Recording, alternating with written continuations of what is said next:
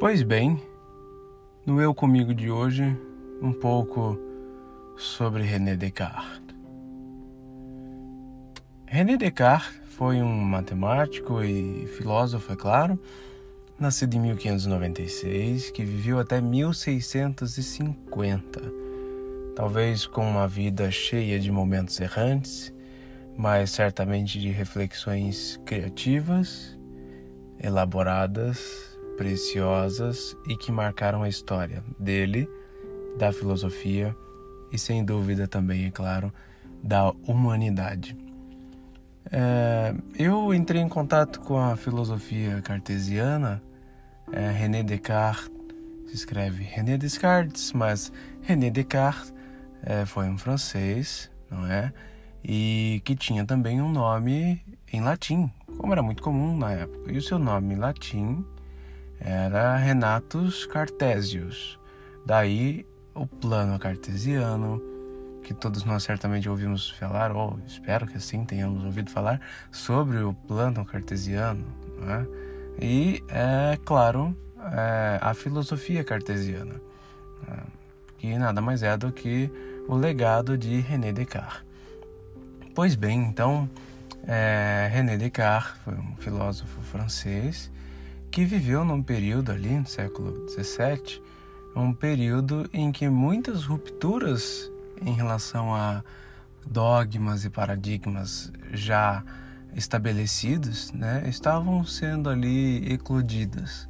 Muitas mudanças naquela época, né, uma época em que é, pouco tempo antes começou ali a desenvolver um, uma relação com a antiguidade, com o pensamento estabelecido pela filosofia e pela arte, pelo pensamento da antiguidade grega em especial, né? talvez, é claro, da romana, mas na questão ali do, do campo de pensamento, ciência, é, muito se falava sobre a origem desse pensamento racional, lógico, com Sócrates, Platão, Aristóteles, é, e é claro, no campo da arte nós tivemos toda aquela retomada ao estilo greco-romano, período helenístico, né, de séculos antes de Cristo. E o Renascimento, né, como ficou conhecido, marcado na história esse período, foi também o período em que é, René Descartes é, existiu, né, marcou sua presença ali.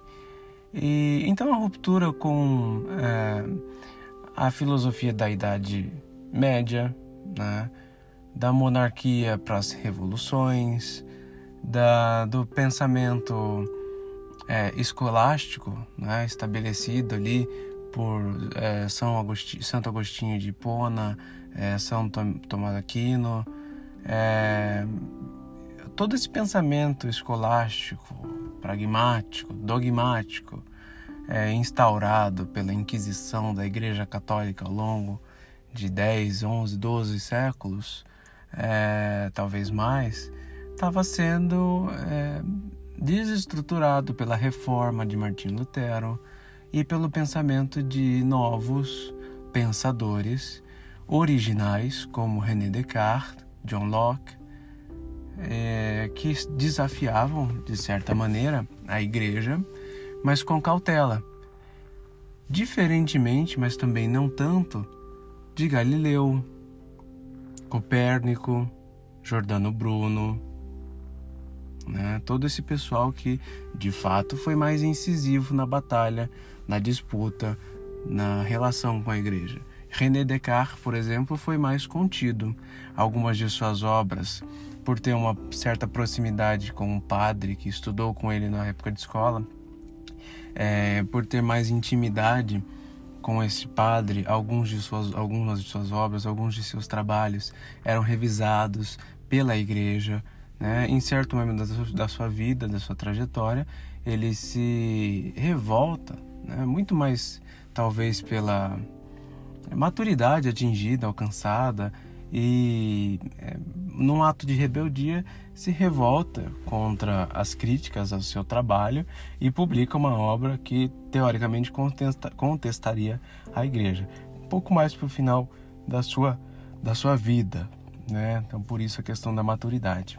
Ele que teve uma vida é, é, cheia, não digo de benefícios, mas de fundos, né, de renda, por ter herdado algumas terras da mãe, do pai e não, não ter se relacionado muito com sua família, sempre se manteve distante, sempre viveu sozinho, é, amava a paixão dele, era a razão, o pensamento e a solidão, né?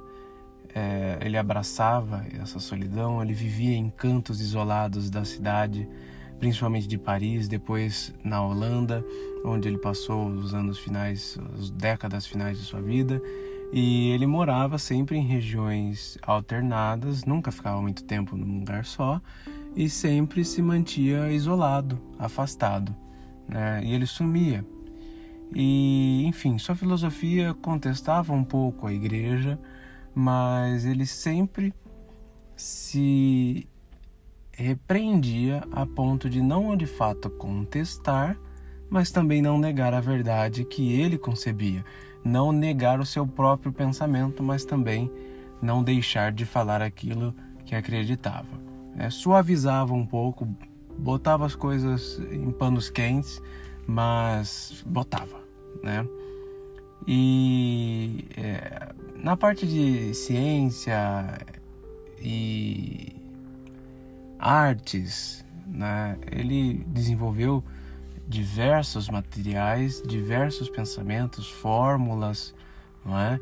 inclusive na área matemática, mas o seu legado na filosofia vai muito da compreensão do papel do ser humano, não é? da, da, da relação do ser humano com o mundo na questão de pensamento.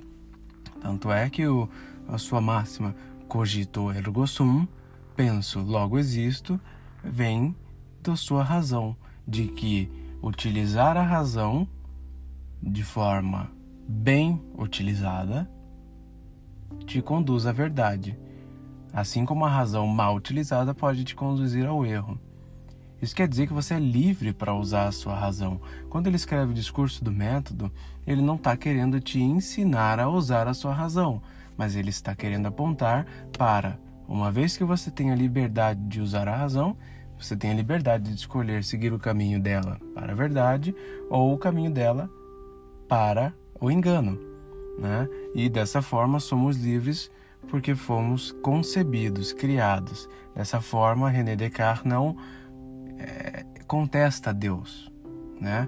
Para ele, as verdades absolutas que ele conhece são: Deus criou o homem, o criou livre de bondade, porque Deus é bom infinitamente bom, jamais criaria, jamais faria uma obra baseando-se na maldade, uma vez que ele se basta, não precisaria ter criado os humanos, mas os criou e nos fez livre. Portanto, precisamos usar conscientemente a razão para não sermos enganados, portanto, sermos levados à razão, ou melhor, à verdade, através da razão. E aí ele se utiliza de métodos, não é? caminhos para isso, como a indução, a dedução, não é? passos de nunca aceite uma verdade estabelecida, questione-a, quebre-a em menores etapas, vá conquistando o conhecimento gradualmente, revise o seu pensamento para que assim não se encontrem lacunas, né? ou que as preencha e aí dessa forma não se negue a sua própria conclusão e seja-se e seja-se e seja assim capaz de chegar à verdade, tá certo? Então, um pouquinho do pensamento de René Descartes e com muito prazer comentar um pouco sobre esta figura que me cativou e cujo ainda estou a estudar. Com certeza voltaremos a falar sobre a paixão de René Descartes, a razão, ok? Ficamos por aqui hoje e até breve.